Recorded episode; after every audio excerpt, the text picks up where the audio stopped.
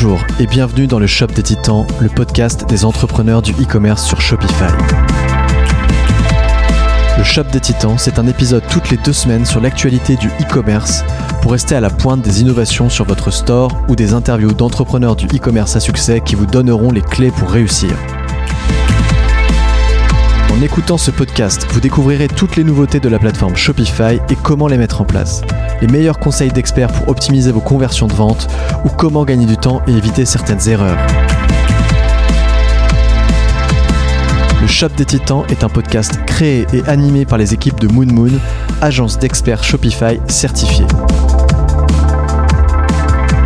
Pour plus de renseignements concernant le développement de A à Z ou l'amélioration continue de votre e-commerce Shopify, rendez-vous sur www.moon-moon.fr et prenez contact avec nous, nous vous répondrons dans les 48 heures. Désormais prenez place, installez-vous et profitez de ce nouvel épisode du Shop des Titans. À bientôt.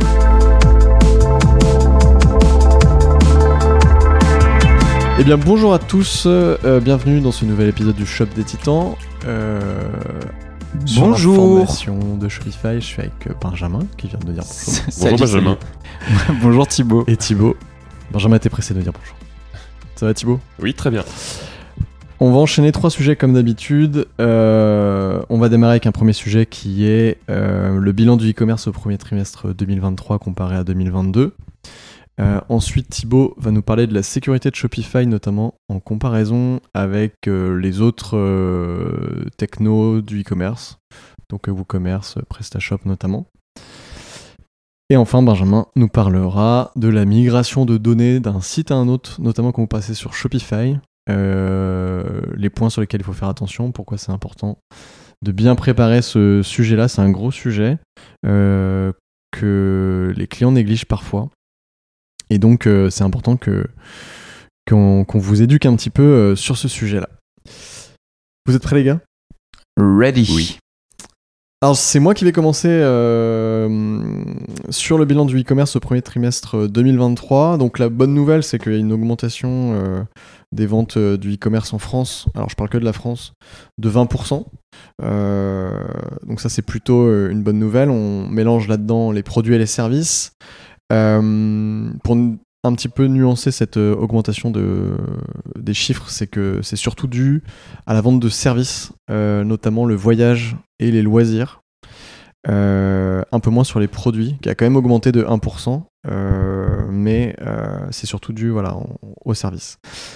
Ce que ça signifie pour vous qui nous écoutez, si vous faites du e-commerce, c'est que euh, vous pouvez très bien euh, vous dire que si vous vendez des services, euh, vous pouvez passer par le e-commerce. C'est vrai qu'on a un peu moins le réflexe. Généralement, on a tendance à faire de la landing page sur du, sur du WordPress notamment ou du Webflow. Mais c'est vrai que si jamais vous vendez des choses, même si c'est du service et que c'est pas un bien que vous envoyez, etc., ça peut être parfait de le faire sur Shopify également. Voilà. Euh, le nombre de sites marchands a augmenté aussi de 5%, donc ça aussi c'est plutôt une bonne nouvelle parce que euh, euh, la France n'est pas un des premiers pays en e-commerce au monde. On est un petit peu en retard, donc c'est en train de, rattraper. Si on compare notamment avec les États-Unis ou, le Japon. Donc ça c'est aussi plutôt une, une bonne nouvelle de l'augmentation du nombre de sites marchands comparé au premier trimestre 2022, hein, je le rappelle.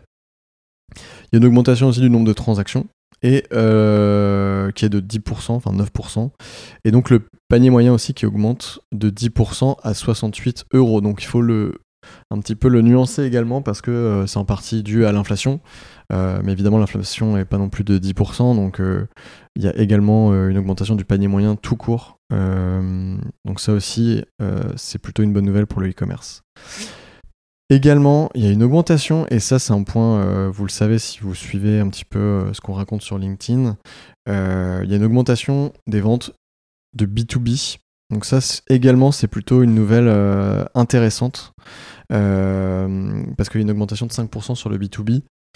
Donc on l'a dit souvent, n'hésitez pas si jamais vous vendez des produits ou des services qui peuvent être en accord avec des ventes en B2B à le faire, il y a des solutions qui existent. Sparklayer, qui est un, acteur externe de Shopify, mais qui fonctionne très bien avec Shopify, vous permet de faire des ventes B2B assez facilement. C'est une surcouche. si vous avez des questions là-dessus, n'hésitez pas à nous écrire. Et sinon, évidemment, si vous êtes sur Shopify Plus, il y a la solution Shopify B2B qui vous permet de faire des ventes euh, en B2B de façon très simple aussi, avec la même interface, avec les produits qui sont croisés entre le B2C et le B2B, mais avec des informations différentes pour le B2B et le B2C. Voilà, donc ça c'est important euh, de le savoir. Donc n'hésitez vraiment pas, c'est un investissement euh, assez faible d'aller dans le B2B sur Shopify, donc profitez-en, ça peut être une partie non négligeable de vos ventes. Euh, et enfin, si on rentre dans les produits en particulier, euh, on a une augmentation des ventes euh, de 1% sur l'ameublement et la décoration.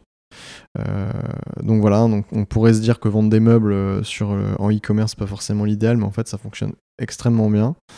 et ensuite sur l'habillement, mode, beauté, là on est sur des baisses qui sont un peu les produits historiques, on va dire, du e-commerce on est à moins 3% pour l'habillement et la mode et à moins 4% sur la beauté. Voilà. Euh, donc je vais m'arrêter là pour euh, tous ces chiffres euh, et je vais passer. Enfin, si vous avez des questions sur ces sujets-là, n'hésitez pas à m'interpeller notamment sur LinkedIn ou à nous écrire un mail à hello@moon-moon.fr. Et je vais donc passer la parole à Thibaut qui nous parlait de la sécurité de Shopify. Eh bien oui, alors du coup la sécurité c'est un sujet qui revient euh, assez souvent, on nous pose souvent la question est-ce que Shopify est sécurisé? Donc la réponse est oui, mais on va essayer d'expliquer un peu pourquoi.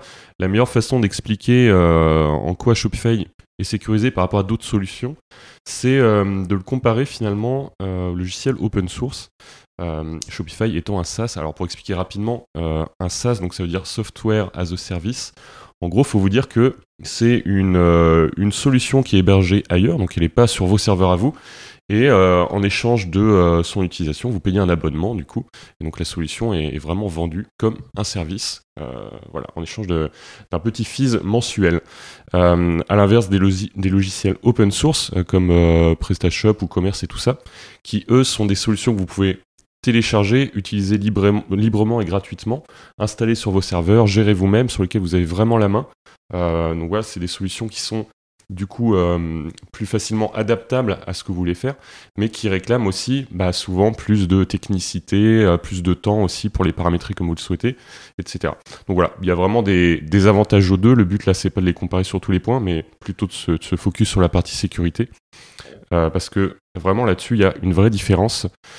Euh, donc il y a plusieurs points que je vais aborder pour euh, un petit peu euh, mettre en avant ces différences-là. La première, c'est les mises à jour, qui est un point extrêmement important quand on parle de sécurité. Aujourd'hui, L'une des raisons principales des failles de sécurité sur les sites de e-commerce, c'est que les solutions n'ont pas été mises à jour depuis quelque temps. D'ailleurs, quand on regarde les statistiques, il y a une part énorme de sites PrestaShop ou e-commerce qui, qui, ne sont pas à jour. En fait, c'est je crois qu'on est au-dessus des 80% pour les PrestaShop, de sites PrestaShop qui ne sont pas à jour aujourd'hui. Et, et, ça, c'est vraiment l'une des causes principales d'attaque sur vos sites, en fait, c'est qu'il y a tout simplement bah, des codes vulnérables qui sont encore en place et qui n'ont pas été euh, corrigés avec le temps et qui permettent aux pirates euh, de vous attaquer euh, plus facilement.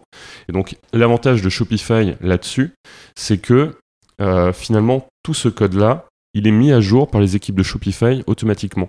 C'est des mises à jour silencieuses qui sont invisibles pour vous et qui font que en fait vous pouvez vous connecter le matin et vous rendre compte que dans le back office eh ben par exemple il y a des nouveautés qui sont arrivées des nouvelles fonctionnalités et du coup il y a des choses que vous voyez mais il y a aussi des choses que vous voyez pas parce qu'il y a aussi des correctifs qui sont faits euh, pour renforcer finalement le, code et, euh, et bloquer les attaques, euh, les attaques pirates. Donc ça c'est un truc qui est ultra confortable finalement parce que vous n'avez absolument rien à faire. Euh, alors que sur une solution open source, si vous souhaitez la maintenir à jour, il y a pas mal de choses à faire. Il faut mettre à jour vos serveurs, il faut mettre à jour la solution e-commerce, donc PrestaShop ou Shopify, euh, ou, euh, ou, commerce, pardon. Et puis, il faut mettre à jour aussi tous les plugins, les applications, les extensions que vous avez installées dessus. et ça, c'est vraiment voilà, un moment qui peut, qui peut être long et laborieux, parce que plus le site sera complexe, plus ça sera complexe de maintenir à jour parce que vous pouvez euh, faire une mise à jour d'application et vous rendre compte que du coup depuis cette mise à jour il y a des choses qui pètent parce qu'il y a d'autres applications qui ne sont plus compatibles donc il faut toujours un petit peu tester il y a tout un process de mise à jour pour les logiciels open source qui est assez lourd il hein. faut télécharger une nouvelle version euh, sauvegarder le site et la base de données monter une pré-production installer la nouvelle version charger les données tout vérifier corriger les bugs si on a qui traînent Et enfin, vous pouvez passer en production si tout va bien. Et tout ça, du coup, ça prend du temps. C'est à des équipes techniques de le faire. Et du coup, bah, ça coûte de l'argent. Voilà, donc ça c'est le, premier point, c'est les mises à jour, c'est le point essentiel. Euh, et, c'est un, c'est un des points qu'on n'évoque pas assez souvent non plus pour euh, parler du pricing de Shopify, parce que c'est vrai que euh, on a souvent tendance à dire oui, le prix est justifié par la simplicité d'utilisation, vos équipes vont gagner du temps, ce qui est vrai, et c'est peut-être le point numéro un, notamment la mise à jour du thème. Mais c'est vrai que ça, c'est hyper important, c'est un gain de temps de malade et de sécurité quoi, par rapport à, à d'autres solutions. Le nombre de clients qui, sont venus nous voir pour passer de WooCommerce ou PrestaShop à Shopify et qui avaient des sites qui n'étaient pas du tout mis à jour, euh, c'est assez impressionnant. Donc euh, c'est vrai que ça fait aussi partie du prix et au final, ce service-là, au travers du prix, euh, il est pas si cher que ça finalement. Et euh, je, te, coupe aussi euh, Thibaut, en effet, cette histoire de compatibilité entre les plugins ou modules et justement les versions des noyaux sont très très importants. en effet, très vite, on va avoir ce petit bandeau qui va apparaître sur PrestaShop ou sur WooCommerce que vous dites que vous mettez à jour justement la version, mais il faut impérativement s'assurer que les plugins que vous employez ont cette nouvelle version disponible aussi. ça nous est arrivé de, de voir justement d'intervenir sur des sites, euh, anciens PrestaShop ou commerce où justement il y a une mise à jour qui a été forcée sans avoir vérifié la compatibilité de toutes ces versions. Donc euh, très très important à checker. Et, comme tu l'évoques Thibaut, voilà, ça nécessite beaucoup de temps pour s'assurer que tout fonctionne.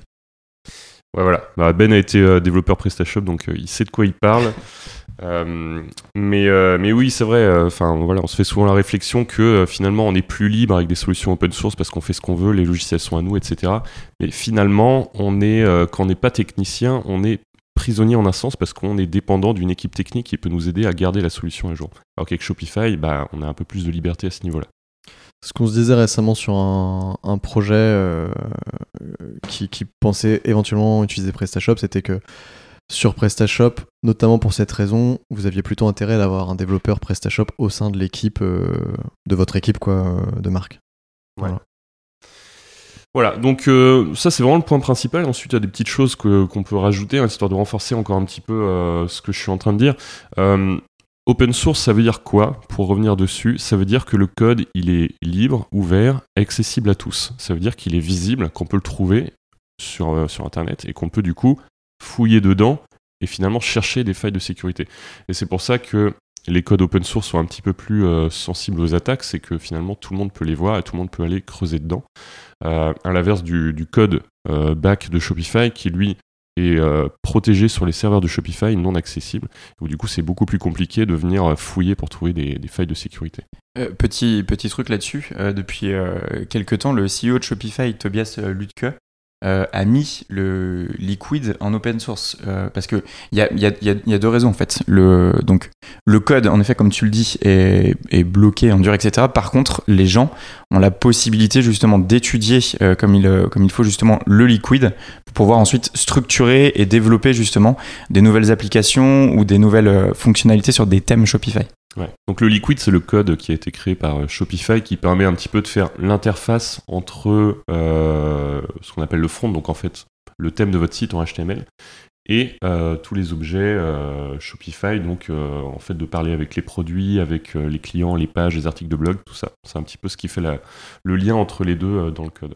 Et effectivement, oui, il a ouvert le, langage pour qu'il puisse bah, continuer d'évoluer, même sans Shopify finalement. donc voilà. Euh, ensuite, donc il y a ce qui est intéressant, c'est qu'il y a un monitoring constant qui est fait de la part de Shopify. En fait, eux, ils sont euh, vraiment au taquet là-dessus. La sécurité, c'est quelque chose d'essentiel pour eux, vu que effectivement leur solution, elle est un petit peu protégée et bloquée sur leur serveur.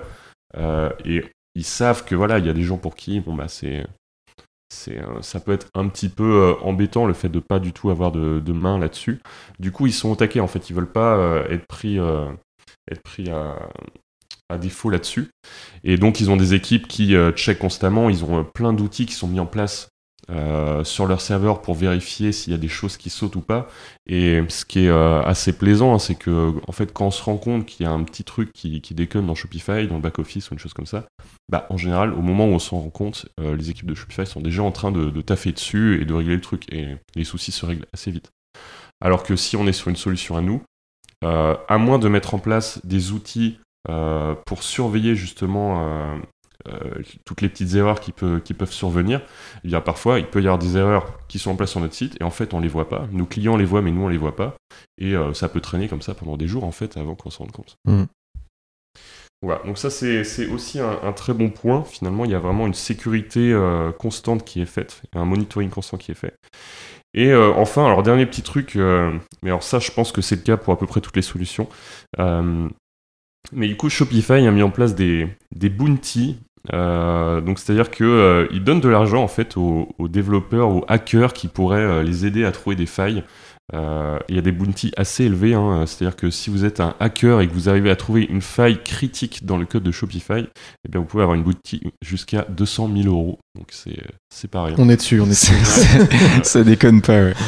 Voilà, mais bon, tout ça pour dire que euh, voilà, ils sont, ils sont au taquet, c'est un sujet extrêmement important pour eux. Ils mettent euh, de l'argent là-dedans pour s'assurer d'être toujours au top sur ce sujet-là. Donc, et ils reçoivent de l'argent pour ça, notamment hein, les, tous les forfaits que les e-commerçants payent, c'est fait pour ça aussi. Hein. exactement.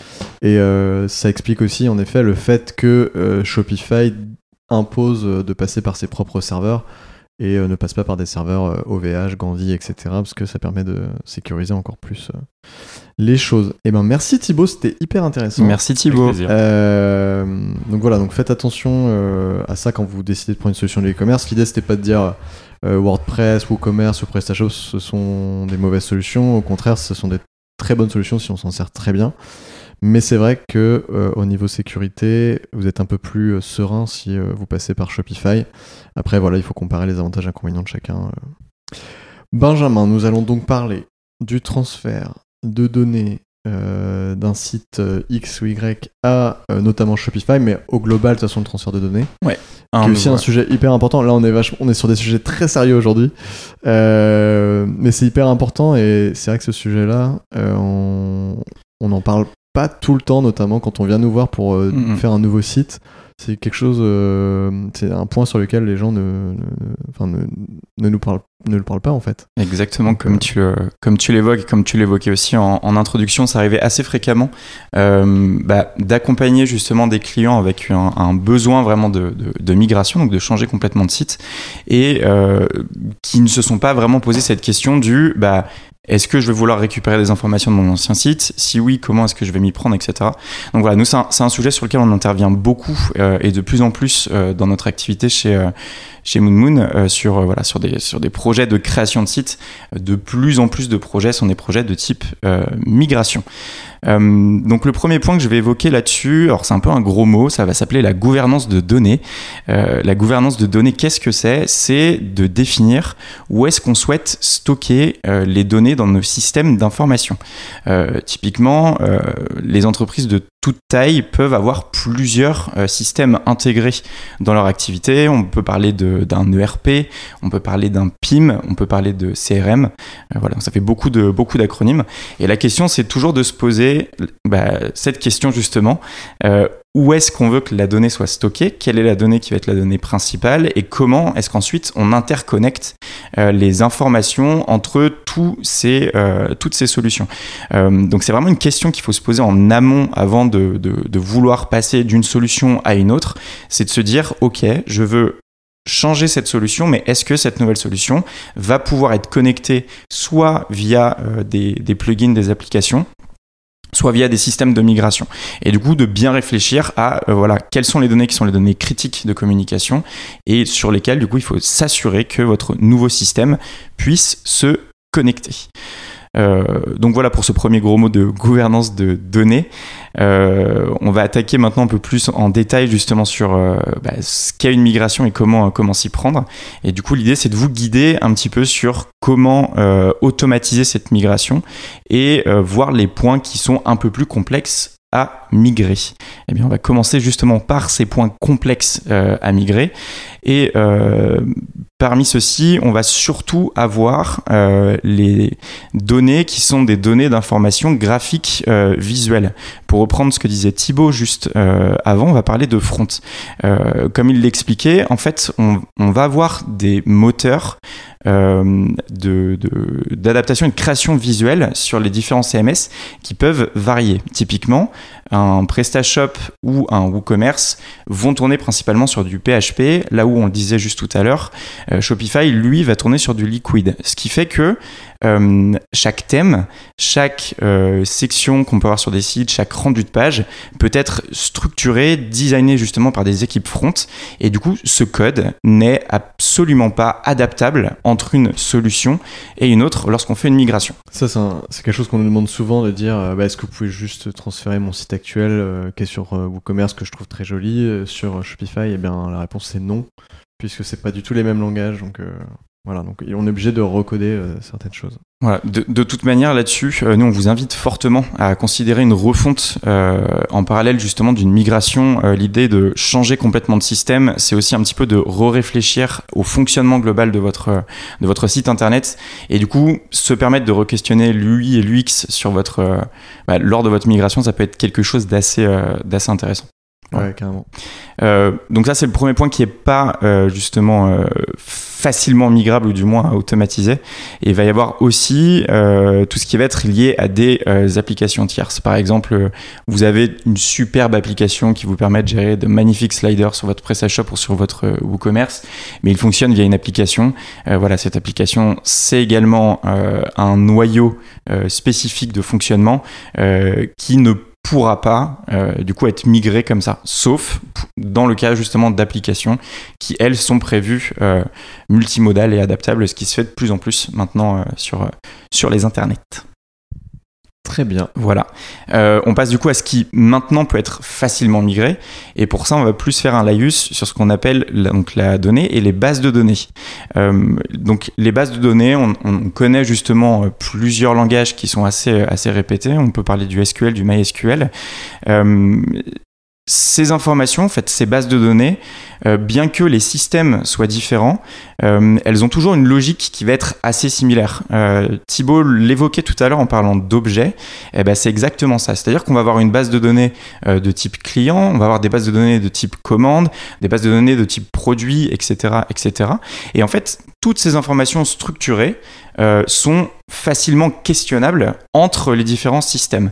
Et du coup, il est possible sur du coup bah, toutes ces données client, adresse d'expédition, commande, produits, collection, etc., etc., etc., d'utiliser plusieurs moyens pour pouvoir euh, les migrer entre une solution et une autre. Euh, le premier système, c'est ce qu'on appelle les fichiers CSV. Donc les fichiers CSV, c'est un petit peu des, c'est un peu un intermédiaire entre un fichier Excel et un fichier de base de données.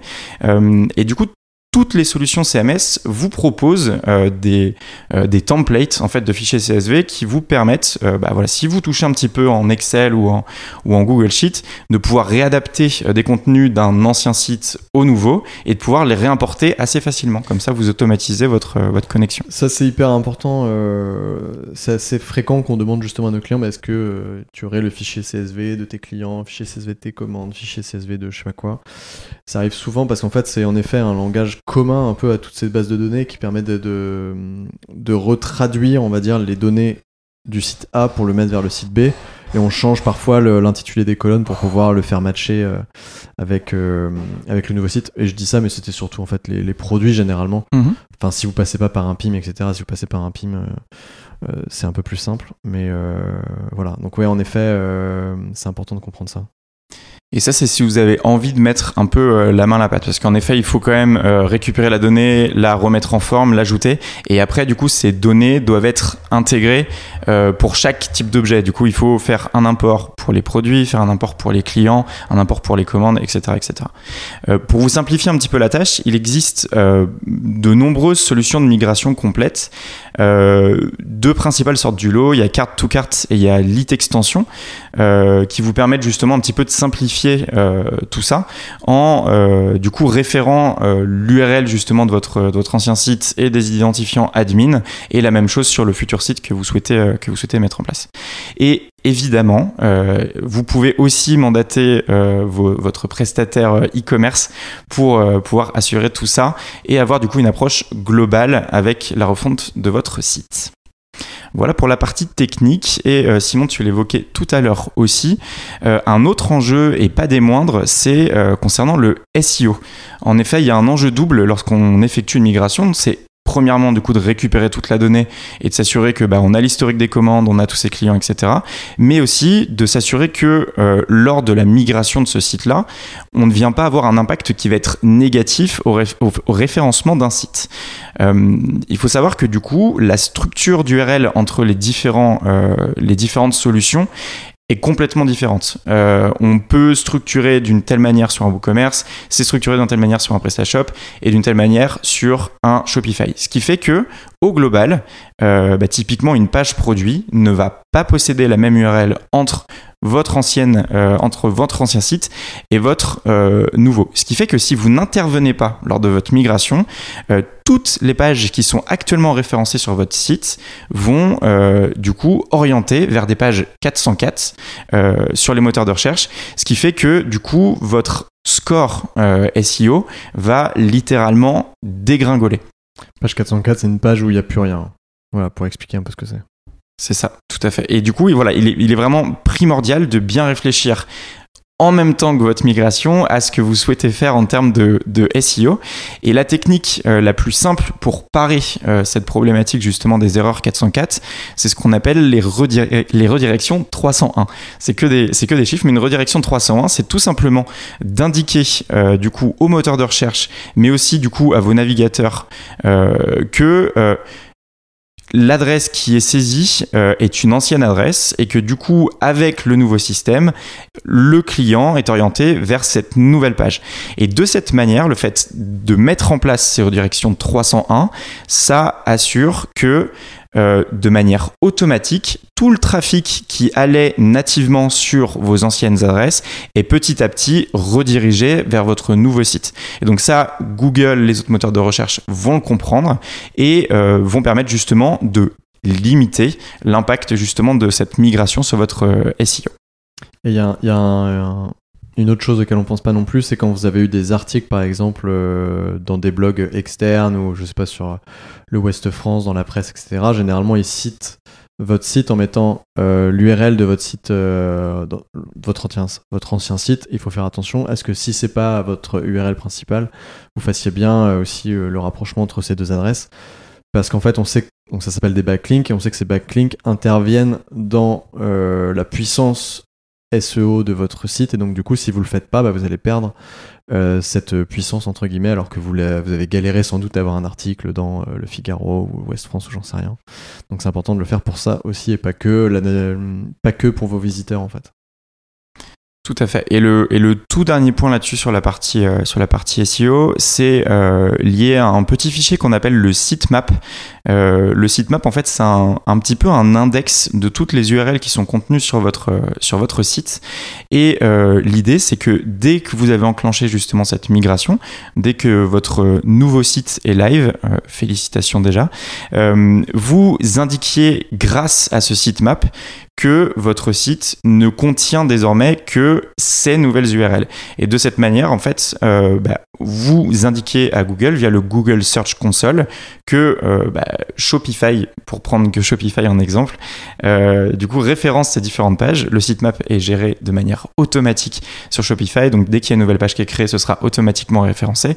Et également, euh, il faut prendre un petit peu la logique de, de, comment fonctionne un robot euh, crawler, donc les robots d'indexation justement des moteurs de recherche.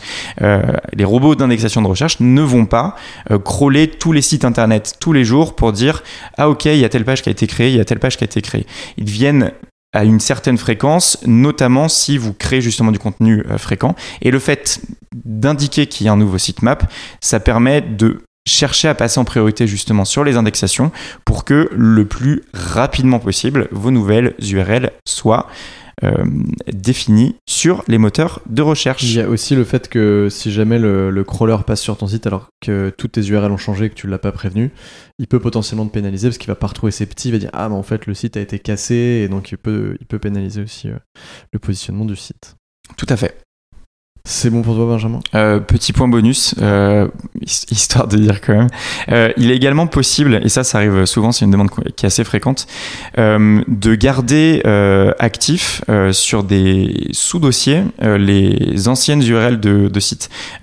Typiquement, nous, on va vous recommander aussi de toujours penser un petit peu en, MVP, donc Minimum Viable Product, lorsque vous faites des migrations d'un- d'un- d'une grande solution, et de se dire que peut-être il faut envisager de d'abord euh, migrer des premières pages de ce site, Euh, comme Simon l'évoquait tout à l'heure avec, avec le blog, il est possible d'envisager de se dire qu'on garde le blog sur une autre adresse, et du coup, ces autres adresses, de les garder sur votre ancien système, et du coup d'avoir justement cette logique de euh, positionnement sur des URL euh, différents, de les passer sur... euh, Enfin voilà, sur votre hébergement, d'avoir euh, votre ancien système et votre nouveau système euh, sur le même nom de domaine via des, via des sous-domaines.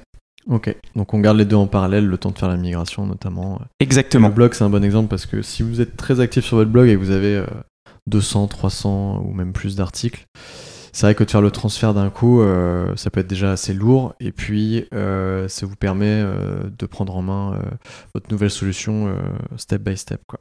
Bah, notamment si, par exemple, vous étiez sur un WooCommerce avant, donc un WordPress, ça peut effectivement être intéressant de se dire qu'on garde le blog sur le WordPress, qu'on met sur un sous-domaine, par exemple blog. votre adresse de site, et comme ça, vous gardez vos articles, votre structure, on n'y touche pas, et finalement, le pont marchera bien entre les deux. En fait. Il faudra bien faire penser en effet, enfin bien penser en effet à faire les liens du Shopify vers le WooCommerce euh, sur la partie blog. Eh bien merci messieurs. Euh, Merci beaucoup. euh, si de temps en temps on a un peu bégayé, c'est parce qu'il est 7h du mat. Important de le Et, préciser ça. et- et voilà, donc euh, désolé euh, par avance. Euh, donc merci beaucoup, puis ben, on se retrouve dans 4 semaines pour le prochain épisode de, de Shop Info, euh, qu'on a appelé comme ça, on sait toujours pas si on va garder ce nom-là, mais on va- pour l'instant ça s'appelle comme ça. Euh, et puis dans deux semaines, on aura un interview évidemment, euh, donc euh, qui sera très sympa. Ah on ne vous en dit pas plus pour l'instant, petit teasing. Et Benjamin sera avec moi au micro. Oh, Euh, Benjamin est surpris d'ailleurs. ouais, Ah c'est bon? clair. J'avais Il oublié s'en ça. souvient plus. Euh, et ben merci à tous et puis à très vite. À bientôt. Merci d'avoir écouté jusqu'au bout cet épisode. Si jamais celui-ci vous a plu, nous vous invitons à vous abonner au podcast sur votre plateforme d'écoute préférée pour ne louper aucun épisode. Vous pouvez également nous laisser une note et un commentaire sur iTunes, Apple Podcast ou Spotify afin de nous aider à faire découvrir ce podcast à d'autres personnes. Ce podcast vous a été présenté par Simon Lefebvre, Benjamin Brisbou et Thibaut Briet, les trois fondateurs de Moon Moon, agence experte en développement Shopify certifié. Pour plus de renseignements, rendez-vous sur www.moon-moon.fr. Rendez-vous dans deux semaines pour un nouvel épisode. Très bonne journée et à très très vite.